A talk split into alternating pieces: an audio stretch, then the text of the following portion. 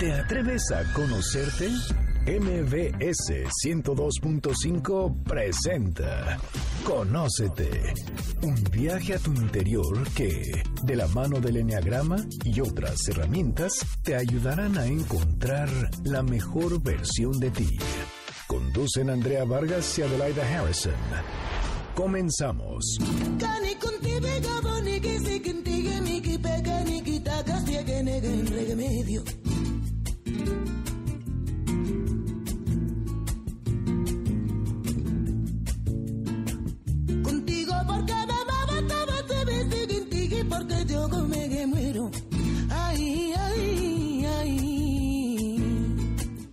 Hola, ¿qué tal? Muy buenas tardes. Esto es Conócete. Nosotros somos Adelaida Harrison y Andrea Vargas y estamos de manteles largos porque tenemos un invitado que no nos visita desde hace dos años. Lleva muchísimo tiempo y vamos a tocar un tema apasionante. ¿Cuál es el tema de la idea? Así es, pues teníamos que seguir la línea de esta semana y obviamente quisimos hablar del amor, pero no desde el punto de vista comercial ni mucho menos, sino cómo realmente construir una pareja estable, duradera o de plano, gánate el derecho al divorcio. Exactamente, que ese va a ser nuestro tema. Y queremos aclararles que para la gente que estaba esperando la personalidad 4 del Enneagrama, tuvimos que hacer un, un corte, una pausa, porque se nos cruzó el 14 de febrero y queremos reflexionar sobre el tema del amor. O sea que realmente es importante en la pareja y con nuestros seres queridos. Y para eso está con nosotros Rubén González Vera. ¿Cómo estás, Rubén? Ah, encantado y honrado de estar nuevamente con ustedes. Hace dos años que viniste a platicarnos sobre el 14 de febrero, sobre el amor. Así es, y, y el libro que salía en ese momento de Gánate. el- No, de, No, no la- tenemos la, pareja, para, la que, nos alcanzó. alcanzó. Librazo, de veras que es un- lo máximo del libro. Yo lo he regalado y recomendado muchísimo. Mira, qué linda. Ok, bueno, pero entonces, Pues sí, la verdad es que decidimos hacer este espacio y hoy dedicarlo al amor. Bueno, al amor en el concepto más amplio. Pero a ver, lo primero que quisiéramos comentar y por eso por eso hicimos esta pausa, porque de verdad hay mucha gente que está tronando en su matrimonio, en sus parejas, todo el mundo se queja que mi pareja no me da y la verdad tengo que ser bien honesta, me pasa más con mujeres que con hombres. O sea, hay muchas mujeres que hoy en día ya no quieren aguantar, ya no le echan ganas, ya me harté. O sea, se están yendo y dices, ¿qué pasó? ¿Qué pasa en el ambiente? ¿Por qué todo se está deshaciendo? Las miles de gente alrededor está dejando a su pareja, se cansan. Es cierto que es porque la mujer se cansó de aguantar, porque el hombre no se ha querido mover de donde está. ¿Qué es lo que está pasando que hay tanto, tanto divorcio?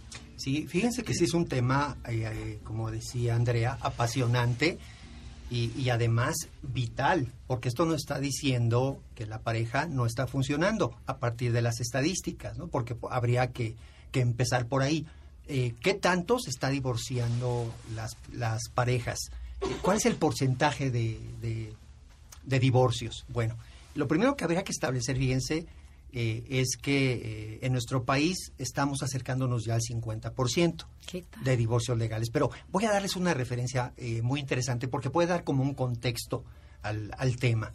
¿Qué está ocurriendo, por ejemplo, en los Estados Unidos? Y hablo de, de Estados Unidos porque este gran autor, eh, super bestseller, eh, Daniel Goleman, ¿no? que todos hemos leído alguna vez o cuando menos conocemos su gran obra, de, que generó este concepto de inteligencia emocional, que fue realmente eh, la, el- la aparición de, de un nuevo paradigma en, en relación con la inteligencia. ¿no? Suponíamos que la inteligencia tenía que ver nada más con cuestión de, números, de abstracciones, de coeficientes y demás, ¿no? Y resulta que no, que hay muchos tipos de inteligencia. Bueno, este gran personaje en su libro eh, La inteligencia emocional, en un párrafo, comenta algo que verdaderamente es impactante. Y lo traigo a colación porque pues es un hombre eh, que goza de un prestigio enorme.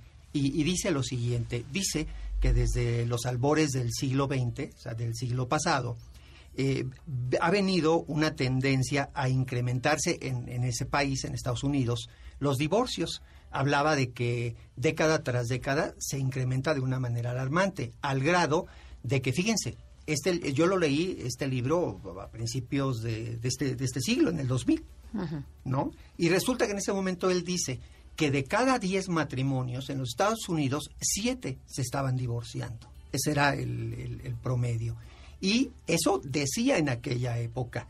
Ya han pasado 17 años y si la tendencia no se detuvo, ahorita posiblemente esté eh, en 8 de cada 10 parejas, no son capaces de llegar a la orilla con, con la otra persona, con el compañero. Es decir, que en algún momento de, esta travesía existe un naufragio, generalmente estrepitoso, doloroso, con todo lo que eso implica, ¿no? En Europa está bastante parecido el asunto. Y ahora, en, en nuestro país, ya en ese contexto, nos estamos acercando a esto de, de- del 50%. ¿Pero ¿Qué- qué es lo que pasa? ¿Por qué? Sí, fíjate que, que antes de, de- de darles el, el diagnóstico o mi diagnóstico de lo que está ocurriendo, eh, habría que, que señalar algo que es todavía más dramático, porque si, si alguien en el público hablara y dijera, oye, pues no está tan dramática la cosa, mira, 50%, total, a cambio de que uno se malogre, otro florece es- eh, exuberantemente, dices, pues no está mal. Total, una de cal por otra de arena. Pues no está tan feo, ¿verdad? No suena tan mal. Pero ¿qué ocurre cuando ponemos la lupa para ver qué ocurre con el sector de parejas que no se están divorciando legalmente? Bueno, lo que ocurre es que muchos, por no decir la mayoría de las personas, de las parejas que siguen unidos legalmente, están divorciados emocionalmente, con una distancia emocional y afectiva glacial impresionante. Entonces, eh, el tema no nada más pasa por el firmar un papel. Hay mucha gente que ya está divorciada emocionalmente. ¿ves? Entonces, eso todavía hace más, Más patético, más doloroso el, el- el- el- el tema de hoy, ¿no? De, de que pocas parejas pueden presumir de un matrimonio longevo, nutritivo, esplendoroso, radiante. Son muy pocas personas. Y, y bueno, esto trae muchas implicaciones. Entonces, por eso la relevancia de hablar del tema de lo que está sucediendo por todos lados. Nos estamos divorciando, no somos capaces de llevar una relación, eh, como decía, eh, longeva, de una larga duración, pero además de calidad. Ok. ¿Y crees tú que el amor es una decisión? Eh, no, no, y voy a explicar por qué. E- Esto es bien interesante. Eh, Es, es como una muy mala noticia que voy a dar, pero al mismo tiempo es, es muy buena. Porque, miren, eh, estaba platicándoles que viene mi siguiente libro, y una de las cosas que yo hago en el siguiente libro es fundamentar o, o- o realmente hacer una reflexión en torno al amor, al concepto del amor. Les voy a decir por qué.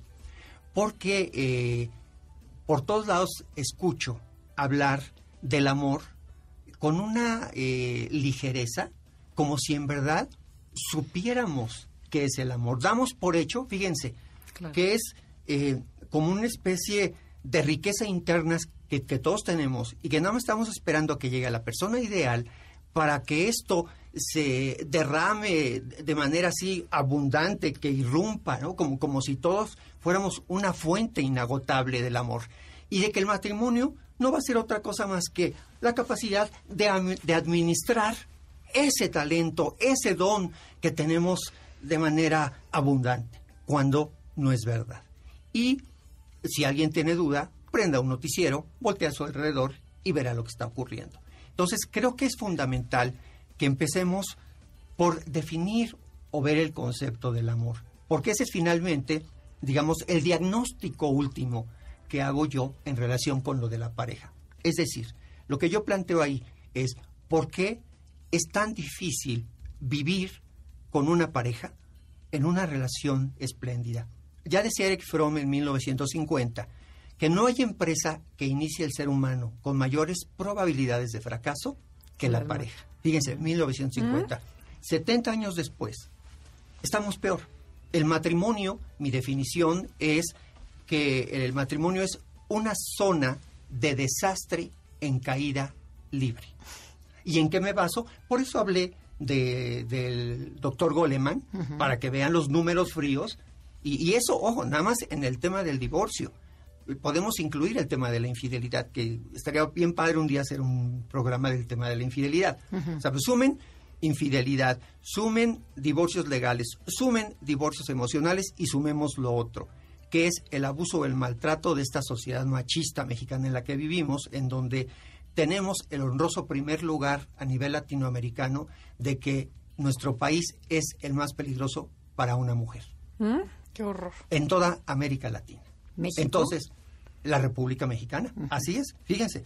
Lo cual quiere decir que de cada tres matrimonios, en dos de ellos habita un depredador, un caníbal emocional, un madreador vinculado con una madreable, que generan estas relaciones de, de- de- Tóxicas. de inframundo que yo le llamo, tóxicas, radiactivas, terroríficas.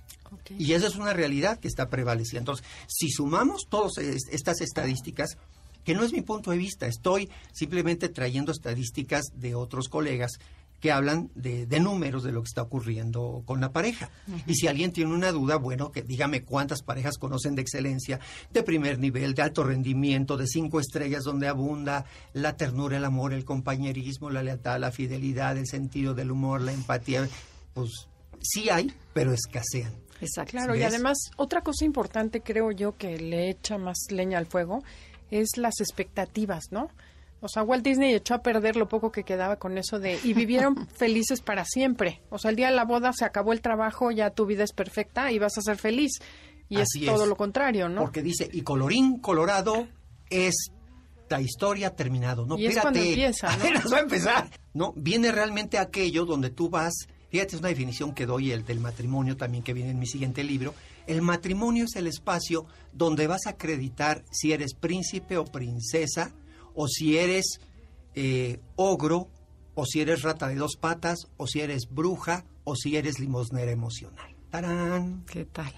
Ok, o sea, lo primero que tendríamos que ver es qué clase de persona soy. Así como hay personalidades, debe haber personalidades de amor o figuras que, tra- que vives o que representas en una relación, para saber si la modificas, ¿no? Así es. Porque lo que vemos nosotros desde el Enneagrama es que la gente no tiene idea de quién es, no se conoce, no sabe qué espera, ni piensan ni quieren, ¿no? Sí. Entonces, si no tienes idea quién eres ni con quién estás viviendo, pues lo único que vas a tener es lo que tú te imaginas que debe ser.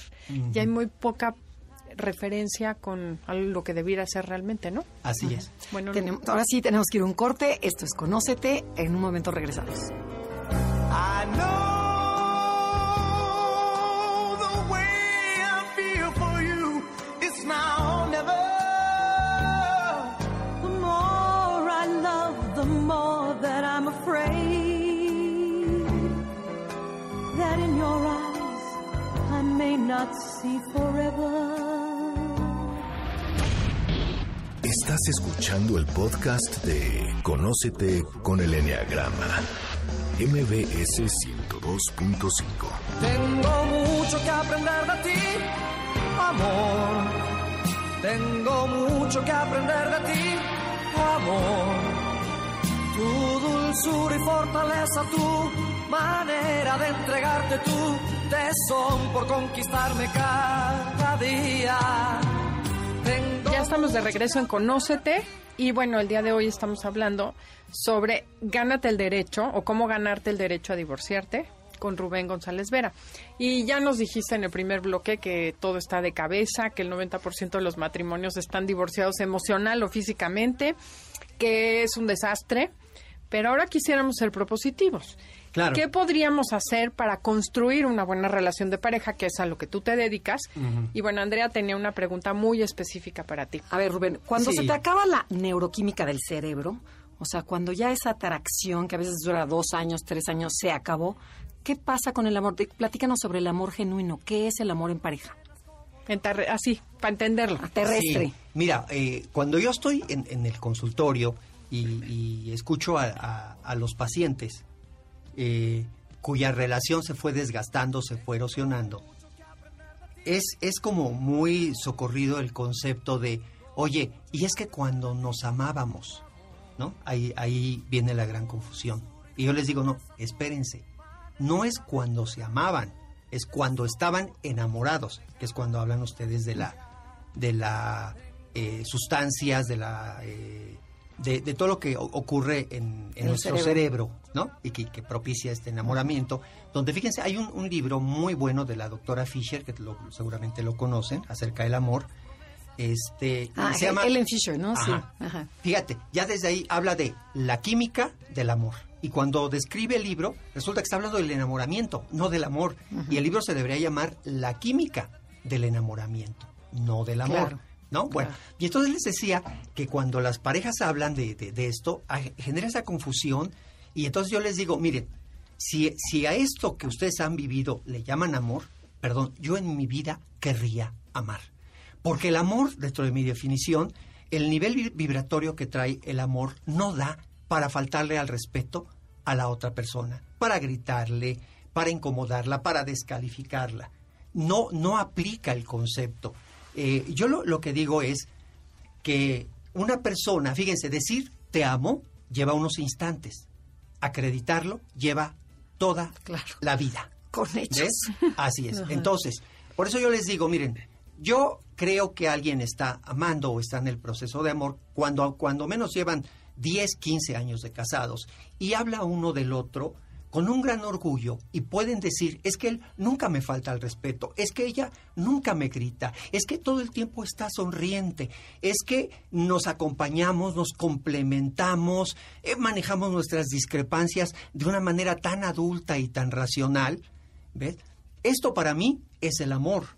Entonces decir que amamos cuando nos faltamos al respeto y nos gritamos, para mí no aplica. O sea, eh, es un autoengaño, no puede ser, porque es como, a, a- a mí que me gustan las, las analogías, es como decir, yo soy un chico Greenpeace y, y voy y rescato ballenas y rescato delfines. Y matas personas. Ajá, y, y luego resulta que también quiero colgar a las personas de, de Cancún que están secando este manglares para construir hoteles y no se vale, ¿no? Y que viva la naturaleza y más. Y van a mi casa a- o a mi consultorio a tomar una sesión y resulta que un- la única planta que tengo está ahí a un lado casi seca, ¿no? Tú vas a creer que yo soy ese ser ecologista que ama la naturaleza, no tiene ningún sentido, es una contradicción. Lo mismo pienso de la pareja, porque hablamos con mucha ligereza acerca del tema del amor. Y lo que yo estoy invitando a hacer es que, que acreditamos, que seamos congruentes y que entendamos este concepto. El nivel vibratorio del amor no tolera todo esto que yo decía que tiene que ver finalmente con el maltrato, la descalificación hacia la otra persona. Eso no vibra con el amor, eso no puede ser amor. Ok, pero a ver, yo te tengo una preguntita. Eh, ¿Cuál sería la diferencia entre amor y el apego? Porque tal vez a lo mejor me llevo muy bien, nos queremos, estamos muy contentos, yo dec- tú decides, yo, yo, me- yo fluyo contigo y creemos que estamos enamorados. Y ahí no hay amor, ahí hay realmente apego. hay carencia, hay cariño. Hay carencia, hay cariño, Cariño. pero cariño, Carencia pero, y cariño, sí. Por eso, pero no es un amor verdadero. Eh, mira, eh, yo te, te diría algo, y ahorita, ahorita te contesto, pero para cómo están las cosas, encontrar una pareja de esas, Dios de mi Bueno, vida, ya, ya, vamos, palomazo. a, vamos, sí, vamos a hacer una fiesta, ¿no? Porque ojalá si fueran. Ahora, aquí viene un concepto bien interesante porque hay muchas parejas, o algunas parejas, que se llevan bien padre, ¿no? Que, que realmente tienen una buena relación. Sin embargo, aquí yo doy un criterio, incorporo un criterio, para ver si realmente estamos todavía en otro nivel.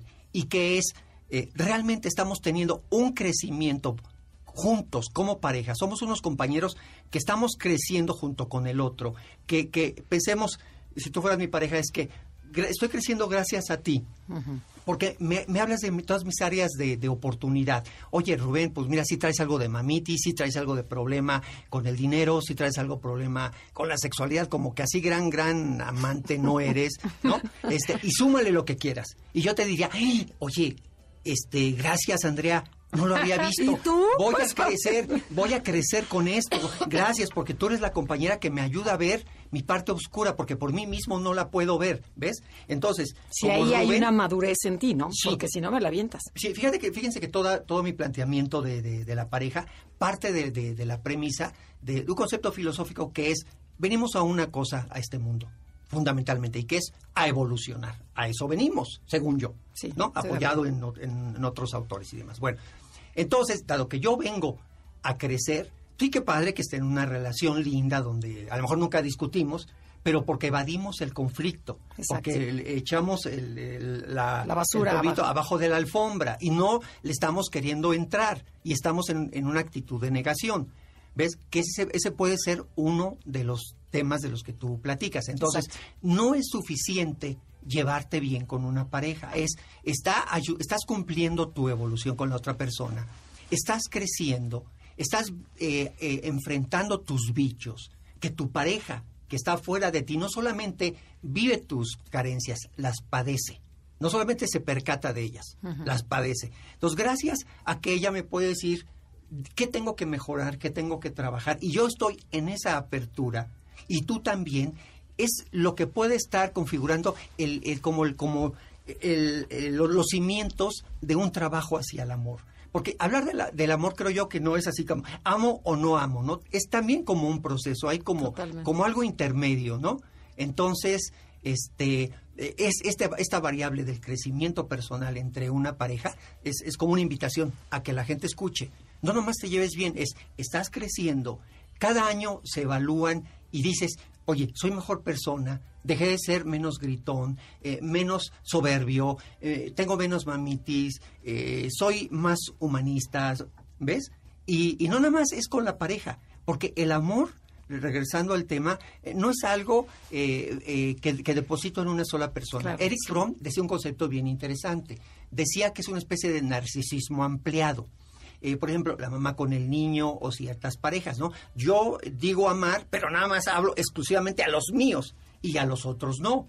Y eso para mí no es amor, porque es, eh, estaría así como eh, de acuerdo con lo que dice Fromm, ¿no? Pues un el amor materno, pues sí, viene de mí, de mis entrañas, es casi como una extensión mía. ¿Cuánto lo amo? No, pues sí está padre, Sí, qué bueno. afuera de tu pero, casa. pero oye, el amor es un estado interno de paz, de gratificación, que puedes, eh, o no que puedes, que depositas en el mundo exterior, en la naturaleza, en, en- en todo lo que está a tu alcance, no nada más en tu pareja. Eso es sospechoso y eso ya no sería amor.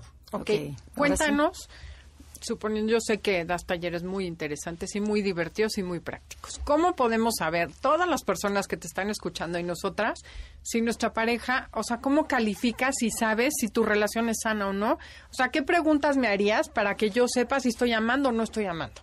Porque ahorita todo mundo te aseguro que dice, no es que yo amo, el que no ama es mi pareja, él es el que no sabe recibir lo que le doy. Claro. Entonces, ¿cómo se da cuenta toda la gente que no tiene conciencia Sí. de si está haciéndolo bien o va para atrás y va a tu taller o compra el libro. Y con eso nos vamos enfocando ya en el gánate el derecho al divorcio, Exacto. qué es y cómo manejarlo. Sí, porque yo creo que desde el momento que dices, no, es que mi pareja es nefasta y no me da lo que necesito, ya estás listo para saber que tú eres el problema en ese matrimonio, no sé el otro. Ajá. O sea, aceptar tu, tu responsabilidad es el primer paso. Pero ¿cómo haces eso para que la gente se Sepa, quiera empiece claro. a darse cuenta de que hay algo que puede hacer mejor?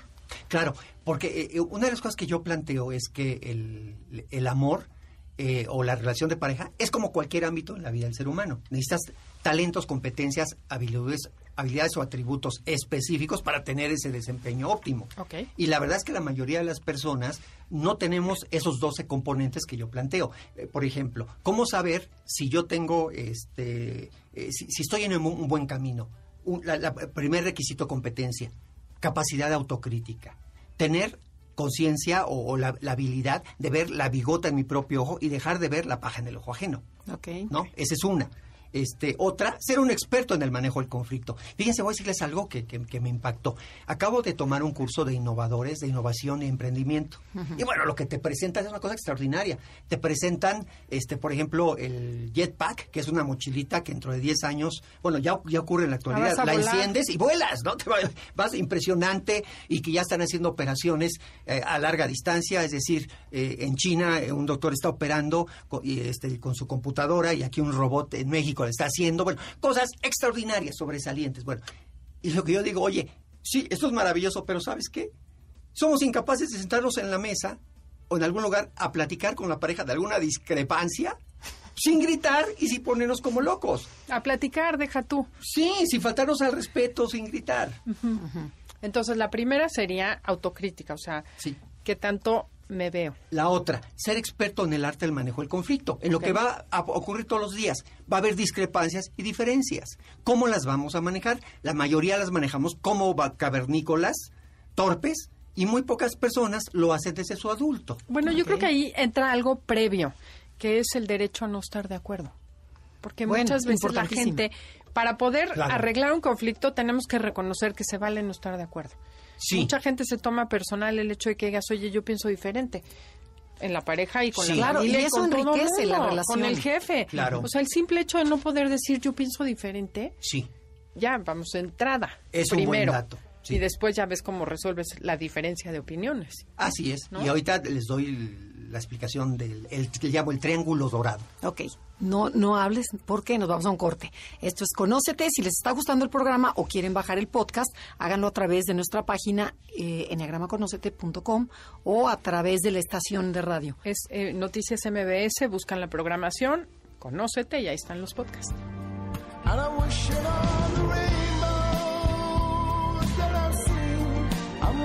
I'm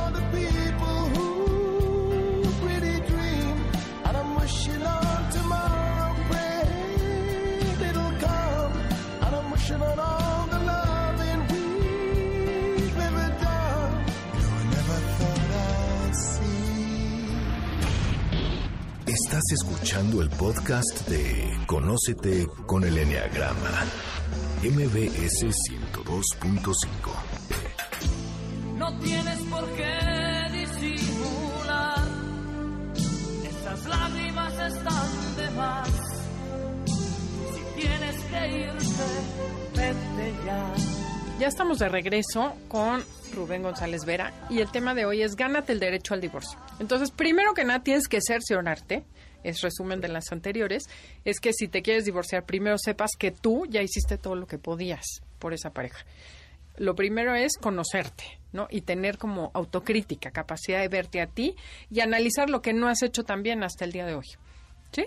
Así y la es. segunda es resolver conflictos. Ser un experto en eso que va a habitar en tu relación, que son las discrepancias o las diferencias. Ok, pero dijimos que lo primero que tenemos que hacer es aceptar que puedes estar en discrepancia Así es. y no Porque- tomarte personal eso ya como una agresión de entrada. Claro. Y que si estás en, un, en una relación madura, ¿cómo vas a, re- a responder ante el conflicto? ¿no? Porque si te la voy a rebotar o lo voy a hacer desde, me voy a quitar el ego y lo voy a aceptar, como dijiste hace rato, ay Andrea, no sabía que estuviera yo mal en el sexo o que no sé qué, o sea, que no- Gracias por sí. decirme que lo estoy haciendo mal. Claro. No sé cuántas parejas Claro, claro, en claro. ese punto. Fíjate, es que yo quiero tocar un punto importantísimo porque hay veces que las parejas tendemos a fusionarnos. Entonces la pareja dice, ay, bueno, es que es el momento ideal, no es lo ideal de la pareja estar pensar como él o pensar como ella, actuar igual, no hay ningún problema, nos llevamos perfecto.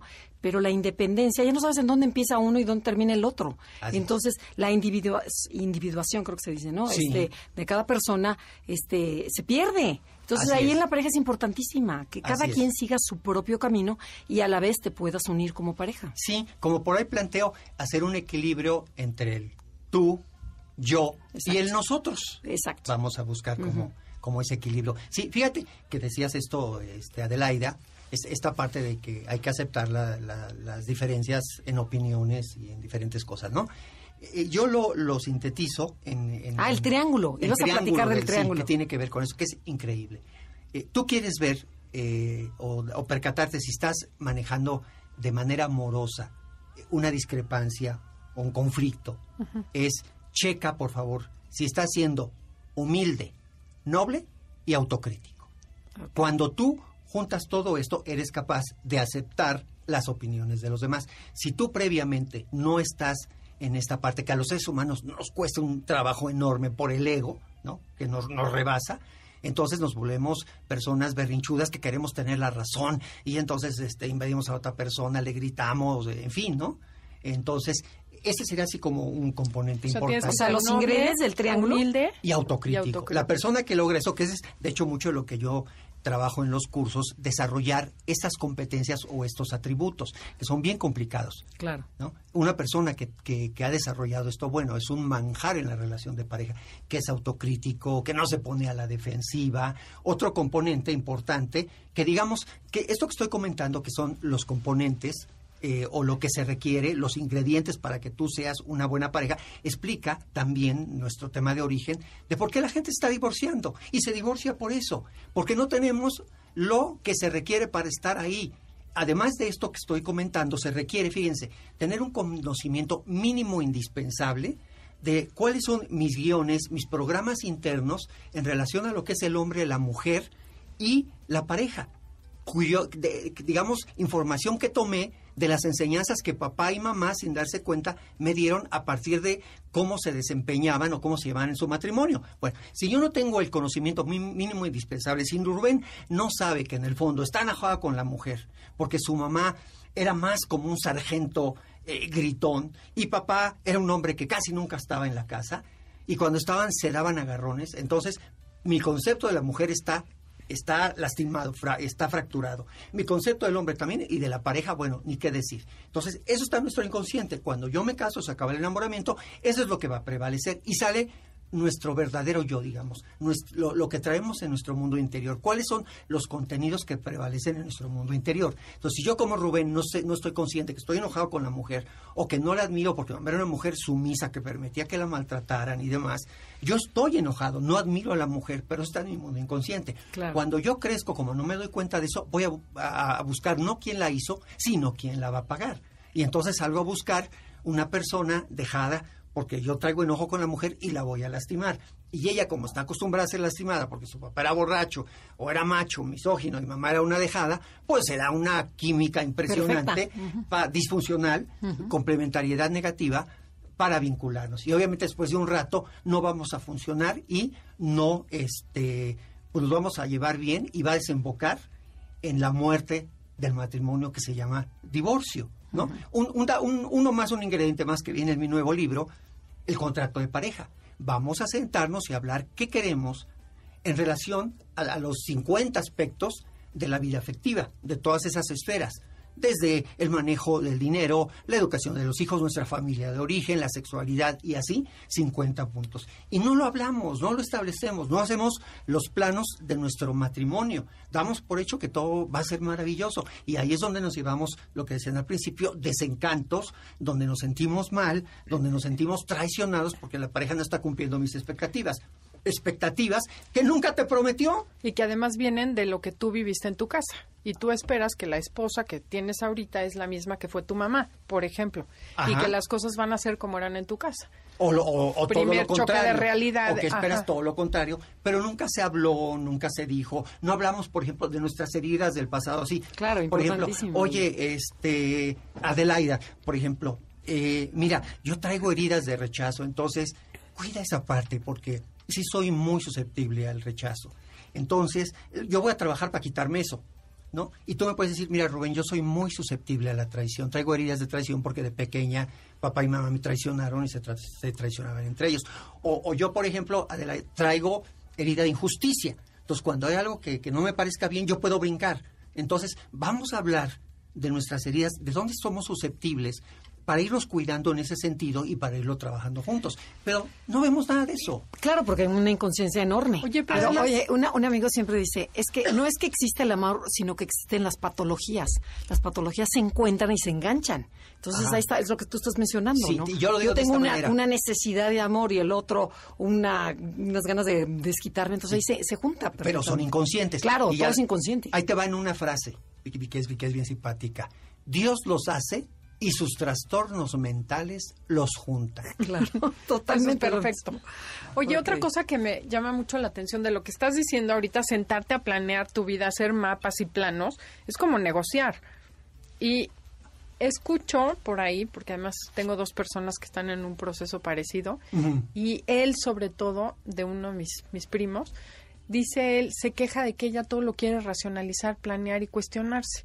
Dice, es que yo soy emocional, mejor borrón y cuenta nueva. ¿Esa es una opción en una relación de pareja? Como decir, bueno, ya déjalo, mejor vamos de aquí para adelante, o métete a rascar y, y ve qué quieres y reagenda tu matrimonio. Sí, no, yo, mira, eh, yo, yo lo que considero es que, es que hay que ser bilingües. Es decir, hay que ser racionales, pero también hay que ser emocionales. Si eres pura cabeza, pura computadora, no está padre. Si eres pura emoción, así de que, ay, ¿no? Se vuelve en, en frivolidad, en trivialidad, ¿no?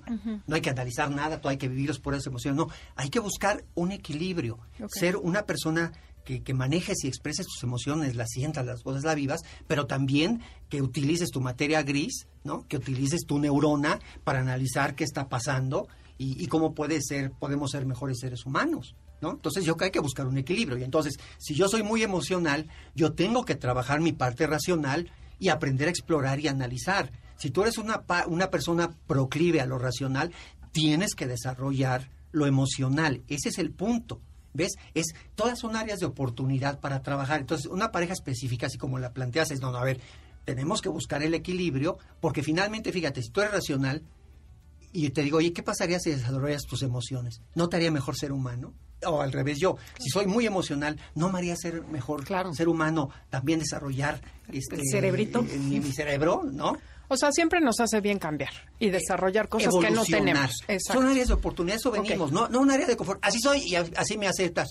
Pues fíjate que no. Yo quiero una persona que esté evolucionando, que quiera ir más allá, que sea ambiciosa en el mejor de los sentidos, porque a eso venimos, a evolucionar. Y si me quedo en lo emocional nada más, no, espérate, existe lo otro y es necesario tener el equilibrio. Pero a ver, tú lo que propones es que las parejas ya estén casadas o no casadas hagan esta negociación. En, Claro, en donde se sí. platiquen qué puntos, cuáles son los puntos que tenemos que tocar. todo el tiempo. Fíjate, fíjense que en, en mi nuevo libro eh, eh, va a ser ya, eh, tiene, tiene esta, esta característica, eh, va a ser eh, para quienes inician la relación de pareja, es preventivo. O sea, va a abrir el nicho cañón de jóvenes, Claro. de solteros, y que esto es impresionante, importantísimo, porque viene una generación complicada que ya no se quiere casar, los millennials, con toda la razón del mundo, ¿no? No quieren compromiso, ¿no? Bueno, entonces, esto va a ser como un antídoto, eso que yo voy a proponer. Entonces, van a saber a qué le van a entrar, aunque no se casen, aunque se vayan a vivir juntos, que prácticamente casi es lo mismo, ¿no? ese, ese es por un lado. Y los que ya están viviendo juntos, también replantearse muchas cosas a partir de todo esto, ¿no? Pero es, es lo que yo planteo en esencia. Eh, la pareja, por eso hablaba en un libro, la- hay, que, hay que volvernos la pareja profesional, ser un profesional. Y un profesional es aquel que, que está como enterándose de conocer el manual de lo que es una relación de pareja. ¿no? ¿Qué se requiere para, para, para realmente evolucionar y alcanzar un- una relación esplendorosa? Y, y eso implica estudiarle, chambearle, prepararte, capacitarte. Ese es el gran problema de, de la pareja y del divorcio que voy a, a desarrollar en Ok, un momento. pero ¿y qué pasa cuando una de las partes no quiere? O sea, hay una que sí quiere y quiere hacer todo este intercambio, pero la otra está muy rejega y dice, no, yo estoy bien y si me quieres, qué bueno, y si no, también. Ok, de bien les va a sorprender la respuesta. Eh, en, eh, mi libro anterior decía, si después de leer este libro no entendiste que en la relación de pareja el del problema siempre eres tú, que Dios te haga reconfesado, porque entonces no, ni cómo ayudarte. Aquí es echarle la culpa al otro. Esto, Fíjate trabaja impactante. tú y sí, ya. Cuando tú me dices, oye, es que mi pareja no quiere y yo me muero de ganas, yo te voy a decir, mentira, lo estás usando porque en el fondo la que no quieres eres tú. Si tú quisieras, no estarías de rogona, de limosnera emocional, rogándole a alguien que le eche ganas para hacer un proyecto O sea, conyugal contigo. ido. Ah, la que sí, perdón, yo no voy a estar neciando y decir, es que ella no quiere, es que no, Rubén. Estás siendo víctima y usando las carencias del otro para no ver las tuyas.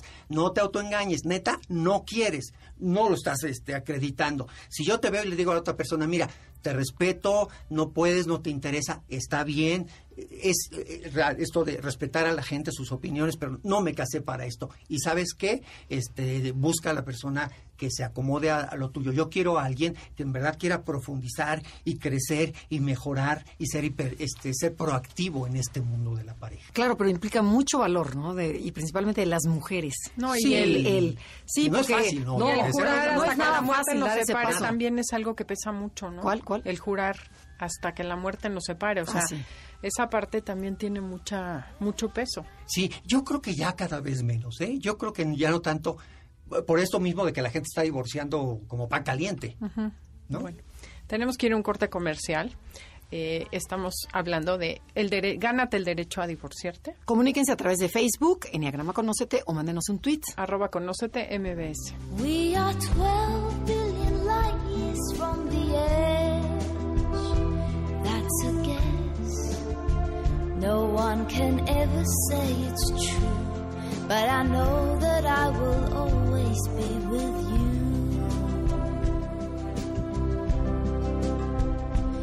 I'm warmed by the fire of your love every day.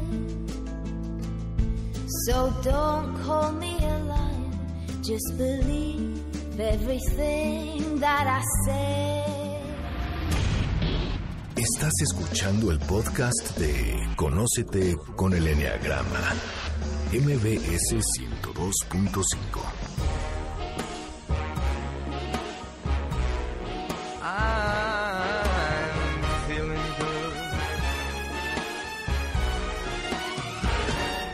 Ya regresamos. Esto es Conócete. Nosotros somos Adelaida Harrison y Andrea Vargas y estamos con Rubén González Vera, autor de tres libros, ¿no? ¿Cuántos libros tienes? Eh, bueno, voy por el cuarto ya. Vas por el cuarto, ¿no? Bueno, dos wow. meses. Ok. Aquí lo venimos a presentar. Y estamos hablando sobre el tema de gánate el derecho al divorcio. Y tú, Rubén, nos estabas proponiendo un esquema de cómo salir de esto. O sea, ya sea que sea una pareja que ya lleves muchos años con ella o vayas a iniciar otra pareja como los millennials, en donde no quieren compromisos y no quieren nada. ¿Qué es lo que propones? Sí, fíjate que en mi curso, que por cierto eh, el próximo es el 3 de, de marzo, se llama justamente así, Gánate el derecho al divorcio. Y lo que planteo es que como terapeutas y como seres humanos, una cosa muy dolorosa es acompañar a una persona, a una pareja que se está divorciando, sobre todo cuando es asimétrica, que uno quiere y el otro no. Cuando los dos quieren, ya es más Rápido. fácil, ¿no? Pero cuando uno quiere y el otro no, bueno, es complicado.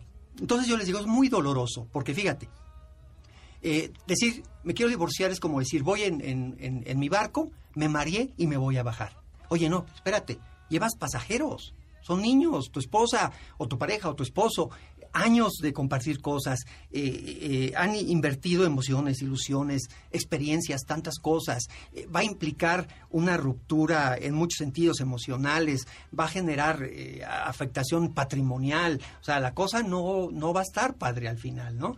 Entonces, es doloroso ver eso. Pero fíjense, todavía hay algo más doloroso que es en donde baso el método, que les digo, lo que más me, me- me- me duele a mí es ver a una pareja que se divorcia y se va con las manos vacías. Ese es el verdadero drama, ¿no? De, de un divorcio. Por eso eh, yo eh, no soy promotor de divorcios, porque si el divorcio fuera una solución, pues yo lo haría. Hay una frase que me gusta mucho que dice, nueve de cada diez divorcios son inútiles. Es decir, no te ¿Cómo llevaron a nada. ¿A qué me refiero? Aquí, aquí viene justamente. ¿Y por qué, Rubén, no? ¿Por, por, por qué? Porque, fíjate, eh, ¿cómo nos salimos? Con, la siguiente actitud. Es, yo me divorcié de ella porque ella es una neurótica, histérica, histórica, esquizofrénica, que todo el tiempo... Es que no me dices que me quieres, es que no me dices que amas, es que no eres buena amante, es que no eres es que, es que- esquizofrénica, ¿no? Porque es una bruja, porque es castrante, porque... Y por eso me divorcié. Y él dice, yo me divorcié de, de, de, ella dice, yo me divorcié de él porque es un macho misógino, estreñido emocional, autista afectivo, es un cuate que tiene mamitis, es un mal amante, es este eh, Codo. en fin, ¿no? Y por eso me divorcio. O sea, o sea, es lo que te llevaste en 10, 15, 20 años de aprendizaje, que te divorcias, porque eres víctima de un monstruo o de una bruja castrante. Esa es la, la conclusión. Híjole, oye, qué pobre está eso, ¿no? Qué terrible. Y entonces mi propuesta es vete con las manos llenas, no te salgas con las manos vacías. Porque este concepto de culpar al otro es irte con las manos vacías y lo que va a ocurrir es que si no hubo aprendizaje te vas a ir, a te vas a llevar tus cucarachas a la siguiente relación. Claro. Y esto no va a servir de nada. Entonces, es, ¿quieres ganarte el derecho? Va. El método consiste fundamentalmente es, durante tres meses te vas a dedicar a ver tus propias carencias, tus bichos. Deja de usar las carencias del otro tres meses y ponte a trabajar en las tuyas. Si después de tres meses lo hiciste, mira, hasta mi bendición te doy. Digo, como si sirviera para algo, ¿no? Pero, pero, pero se lo preso. Entonces, ¿cómo es ya en, en- en los hechos? Bueno, a ver, ese cuate que le echa la culpa a ella es un cuate sumamente retraído, es un cuate que casi no la toca físicamente, es un cuate que no platica con ella. Bueno, tres meses. Tu tarea va a ser este, llevarle todos los días un detallito, porque dice, dice que no eres detallista. Entonces le vas a dar detallitos, una florecita, una tarjeta, qué sé yo, ¿no? Entonces es, tú, cuate, vas a ser detallista. Dice que no la tocas, bueno, te vas a comprar un reloj de pared y le vas a dar un abrazo de un minuto con reloj en pared. Todos los días, en la mañana y en la tarde. Dice que no conversas, vas a llegar, dice que llegas todos los días muy tarde, vas, a llegar más temprano, le vas a decir ya llegué y vas a platicar de lo que ocurrió ese día. Esa es tu tarea. Oye, pero es que la odio, este, me ha eh, echado a perder la vida, ha sido una desgraciada conmigo, me ha humillado y cómo quieres que la abrace. A ver, ¿Quieres ganarte el derecho o no? Deja de usar las carencias de ella y ponte a trabajar en las tuyas. No te estoy pidiendo que la ames, que no te estoy pidiendo que hagas lo que nunca has hecho, lo que es tu área de oportunidad, lo que son tus carencias. Porque eso con cualquiera la hubieras hecho. Ese es tu problema. No me vengas con que ella y por ella. No, no, no, no. Tú eres incapaz. Vimos tu historia y ahora tú puedes entender ya por qué la buscaste a ella y por qué generas esto. Un hombre que era agresivo pasivo y cuando le enseño que, que porque él decía es que ella sí es como una como una especie de aplanadora sí manito pero tú la, la desquicias con tu agresión pasiva con tu quedándote en silencio prolongado. entonces a ver y dice, y- y dice ella y yo qué tendría que trabajar déjame preguntarle a Piolín. Piolín cómo es ella me descalifica me grita me- ok tú nomás tienes que hacer tres meses decirle sí mi vida sí mi amor a todo nada más. Nada más sí. Y si no me apapacha le dices sí mi vida sí mi amor y si no te abraza no no me abraza le dices sí mi vida sí mi amor y nos vemos entre- y bueno y lo vamos llevando es lo único que tienen que hacer bueno parejas de este tipo después de tres meses que se iban a divorciar ya no se divorcian porque entendieron que el, el problema estaba en mí y estaba yo usando al otro para no ver mi propio crecimiento. Entonces, gánate el derecho al divorcio. Consiste, que es lo que voy a enseñar en el curso, consiste, ve cuáles son las áreas de oportunidad. eh, realmente quieres divorciarte ahora, que valga la pena. Porque si después de tres meses de trabajar todo esto, ella dice, es que el Rubén ahora es mi, ha sido ese príncipe que toda la vida quise. Y él es que ella ha sido la princesa que toda la vida quise. Pero ya uno de los dos ya no quiere, porque algo ya se había roto. Dices, órale, va. Pero se ganaron al derecho, al derecho a divorciarse. ¿Y qué implica? Que salen dos personas con un gran crecimiento, haciéndose cargo de sus propias problemáticas y abriéndose una posibilidad extraordinaria para la relación que sigue. ¿Por qué? Porque cuando entendieron y se enriquecieron de esta manera y tuvieron ese aprendizaje, ahora lo van a poner este eh, en manos de la relación que viene. Van, van a ofrendar Claro, ya vas de relación. diferente forma a la siguiente. Así es. En caso de que, digamos, peor de los escenarios, ya no se pudo. Te separas de una mejor manera porque te das cuenta que el problema no era el otro, siempre fuiste tú. En nuestras manos siempre ha estado la posibilidad de ser felices o no. No nada más en la interacción, desde que yo elijo. Si elijo al mocha orejas o a la mata viejitos, pues por más que yo dé brincos y demás, pues no va a funcionar. Entonces de ahí yo soy responsable, no me la saqué en una rifa, no me lo gané en la lotería. ¿La escogiste ¿no? tú? Yo la elegí, O- mi inconsciente, mis bichos internos, no me di cuenta de eso, pero lo hice yo. No se vale estar culpando a la otra persona, ¿no? Si ella elige al mocharejas y está todo el tiempo, es que eres agresivo y distante y demás. Oye, perdón, algo tuviste que ver en esto, tú lo generaste. ¿Cómo quieres tú buscar una relación amorosa, linda, si te buscaste una persona con estas características? No se puede. Veamos que lo que buscaste es lo que vibraba contigo en tu mundo interior y tienes que aprender, ¿no? Entonces, en términos generales, esto de gánate el derecho al divorcio es aprendizaje, crecimiento personal. No es, es, es a veces difícil porque es doloroso enfrentarte a tus propios bichos, echarte una zambullida a tu mundo interior para ver lo poquito que traes y darte cuenta de decir no manches. Porque fíjense, cuando nos casamos, la mayoría llegamos como con un saquito lleno de buenas intenciones y de muchas ilusiones, como si acabáramos de nacer. Como si no trajéramos una historia, programaciones bagaje. y demás, un bagaje. No, y papás y abuelos y todo eso lo traes, pero no lo sabes. Y en la relación, ¡pum! Lo, lo, lo, lo, lo avientas, ¿no? Despotricas todo eso, ¡pum! Y la otra persona también. Entonces, mucho de lo, de lo que yo voy a, plantear en, en- el nuevo proyecto, en el nuevo libro, es esto. Mira, déjate de autoengañar y ve la neta, lo poquito que traes a ofrecer. Y bueno, todo esto lo voy a trabajar y en, en- en el curso del 3 de marzo y no saben qué, qué cosa más maravillosa ocurre en, en, en 12 horas del curso, especialmente en los hombres. La transformación en ellos, en su paradigma, es increíble. Porque la- las mujeres están un poquito más conscientes, ¿no? ¿No Ay, sí, no, no, la mujer es maravillosa, ella es flojita y cooperando, ¿no? Ellas son, no, el el reto es el, el varón, El hombre. Ellas- no, ellos son, ¿no? Pero a mí me encanta, por ejemplo, en mi caso, tengo esa como competencia o ese don con, con el hombre, eh, se me da mucho la transformación, o sea, le, le sé llegar. La mujer es, este... Es más flexible, más noble en ese sí, aspecto, ¿no? Sí, es, la mujer es muy sencilla. No digo, si, si, si eres capaz de trabajar la, la psique del hombre y, y ayudarlo a transformarse, no, la mujer es pan comido, ¿no? Es, es un regalo. Oye, y bueno, ¿y cuándo? Bueno, es 3 de marzo, ¿en dónde va a ser o dónde se comunican? Ah, mira, este, pueden comunicarse al 56 53 73 7391, repito, 56537391 o buscarme en Facebook Parejas Despiertas, en Parejas Despiertas en Facebook Ok, o en Rubén González Vera Facebook también.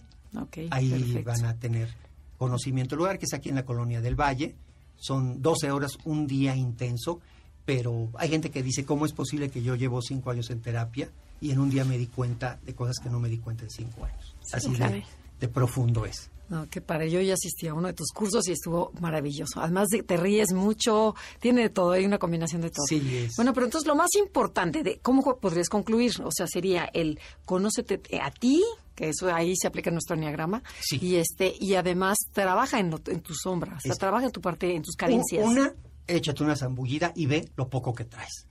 ¿no? Y de- deja, deja de ser soberbio el trabajo. Y segundo, desarrolla, ponte a trabajar en las competencias que se requieren. Capacidad autocrítica, vuélvete experto en el arte del manejo del conflicto, aprende a hacer tu contrato de pareja, conoce tus programas internos en relación al hombre, a la mujer. Otra fundamental que tú deseas es el sentido del humor en la pareja. De por sí la pareja a veces es densa. Imagínate, matrimonio es un roomie a perpetuidad. Y que tu roomie sea de hueva. y que lo primero que haces cuando te despiertas es que el otro te hace... ¿No? No, pues ya valió. Y es disca perpetuidad. Las ganitas se te van Así es, rápidamente. oye, tienes que tener sentido del humor, tienes que ser una persona atractiva, un- un- una persona ag- agradable para el otro, hacerle la vida agradable. Entonces, trabaja sobre ti en ese sentido. Te agradecemos mucho que hayas venido con nosotros, Rubén. Y bueno, esperamos que les sea de utilidad a todas las parejas que están ahí en la tablita para que se animen, vayan al curso, trabajen y ya si deciden después ganar boleto, gánelo. Definitivamente tenemos que trabajar en nosotros mismos. Esto fue Conócete. Muchas gracias, Janine. Y Los dejamos con Concha León Portilla y hasta la próxima. MVS 102.5 presentó Conócete. Te esperamos en la siguiente emisión para seguir en el camino del autoconocimiento. Conócete.